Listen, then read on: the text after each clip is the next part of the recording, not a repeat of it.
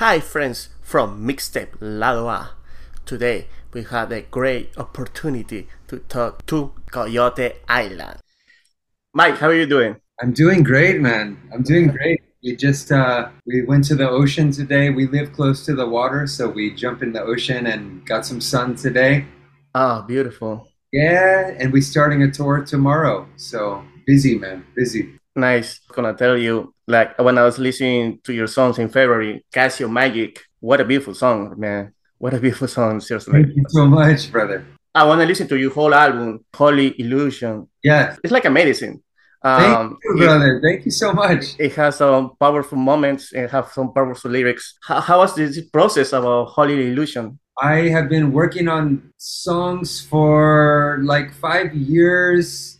I was just very on my own with no band. I was just recording at uh, my computer, you know, even just Garage GarageBand, you know, the, the Yeah. and then I, then I upgrade to Logic, which is another program. But I I began to write and record music like four or five years ago for this project in mind.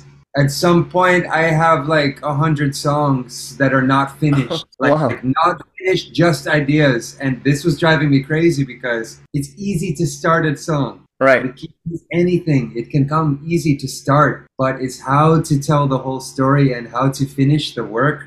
That's the most challenging part for me personally. So after some years of just ideas, ideas, energy, I was also exploring with uh, plant medicines and psychedelic medicines. And I'm comfortable to speak about that, but we don't have to talk about it. Also, I'm good either way. I'll just tell you, I was exploring the psychedelics I was on an inward spiritual journey. I was less concerned with performing and more interested in finding out who I am and what this is all about. I'm glad I did this way because now that I'm hitting the stage and going on the road, I know, I know who I am and I'm learning still every day because it's changing. But Yeah. the process the process that you asked about was like it didn't say okay i'm gonna make holy illusion now i just worked on my art for many years and then when the label came asking for the song i said well i better pick the best ones and i better pick the right ones for this record so my my partner brittany she grounds me a lot because without grounding i'm just gonna keep going start new songs and i'll Okay. never finish any and i will have a thousand ideas bro So- you know, for me, having a good partner and a good life at home and someone be open for guidance from others, this has helped me hone the energy into be able to to finish the work and to share it with the world, which was always the goal, brother. Always the goal was to to share this channel of energy, the spirituality, but I was so concerned that it will be what will they think? You know what I mean? What will they think if they won't like it? Will it be too much this or too, you know? I was Yeah. so so concerned about what people are going to think and then with the psychedelic medicine going into the soul, finding the intentions of the art, you know, this is so important. So, now that this is done or continues to do, now the record is coming out. I had to go and pick those 11 songs. It was 20 and then it was 15 and then so you know there's there's always a lot of work but but I wanted to tell tell the right story from the beginning of those chapters, you know.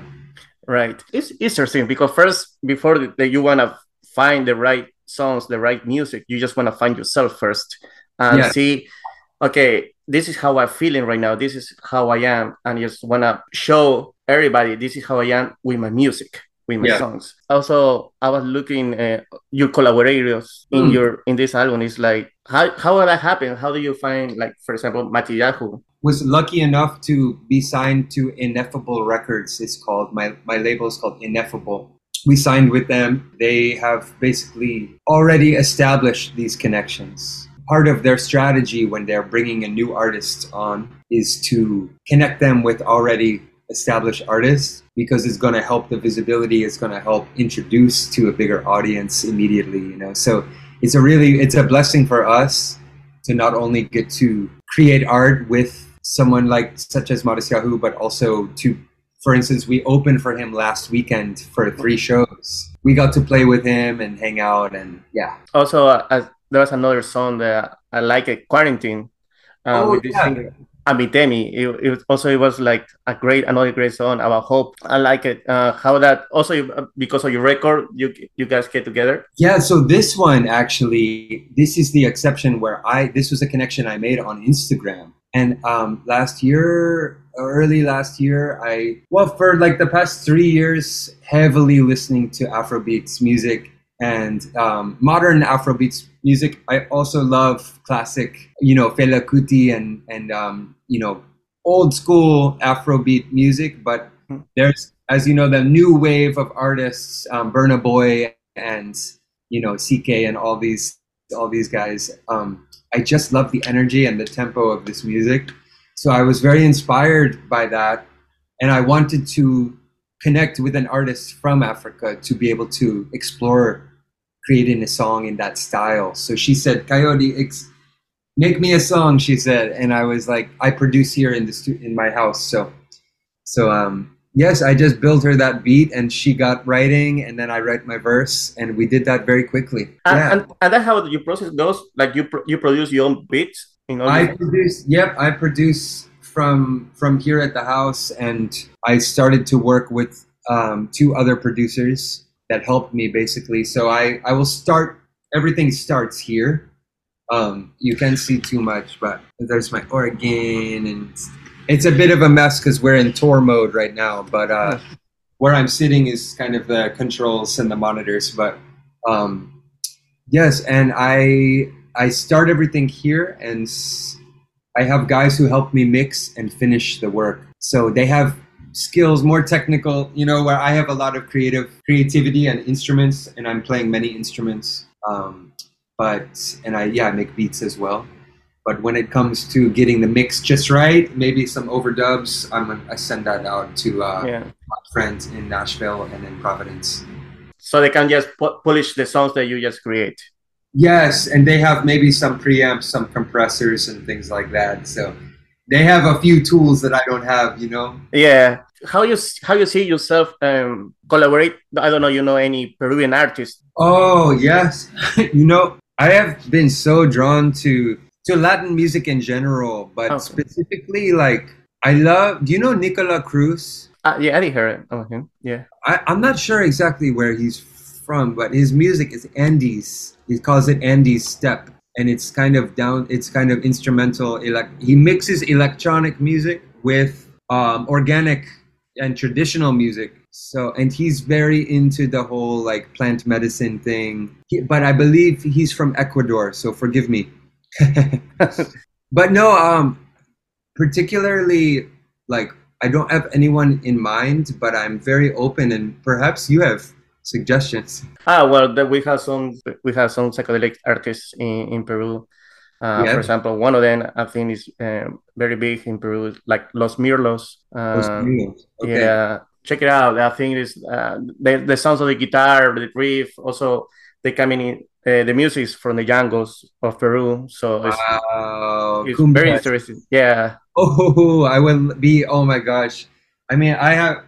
I really, really love cumbia. Like I was um, just learning, finally learning, bro.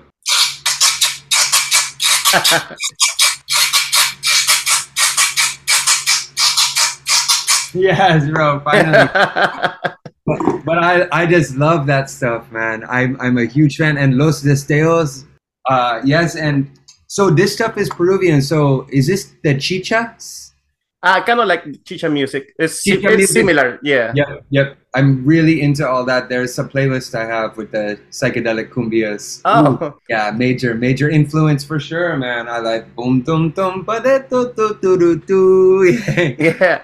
I, I had a feeling that you, you would like or you were interested to that kind of music, but wow, you have a playlist, so Yeah, I'm I'm into it. It's for me. I don't speak Spanish yet, unfortunately. So I, when it comes to remembering all the names and stuff, is is a bit hard for me. But I have always had a big fascination with that music. And yeah, who is it? Juaneco y su combo. ah, Juaneco su combo. Yeah, that's another Peruvian cumbia singer. Is this old? Is this old school or new? Ju- no, Juaneco is old school. So uh, so who are the new ones? New ones, new ones. Well, we have like Olaya Sound System, uh, Círculo Sacra, I can text you later. Yeah, yeah. Send me send me a couple links. That would be cool. They will like uh, they will be interested to collaborate for another single or album, whatever. It'd be incredible. Oh my gosh. And there's any anything that's coming soon for Coyote Island? There's coming a new single, new uh, music video. So many good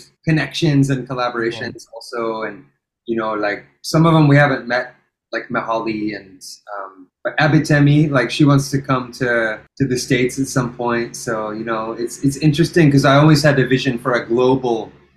I want this to be global because I listen to music from everywhere, like Turkish music, Peru, Yeah. you know, everywhere, man. So uh, it's that's why it's really special for me that you contacted us. And when I listened to my with my friends your music, we were, we were like, does it sound like somebody coming from the US? I feel like it's somebody that's coming Hell from yeah. Latin America because you, sometimes you I can feel the vibes, the feelings, the sounds, Latin music in, in your songs. Oh, Um, that makes me so happy to hear from you, bro. If I just get a little more sun, they won't even know.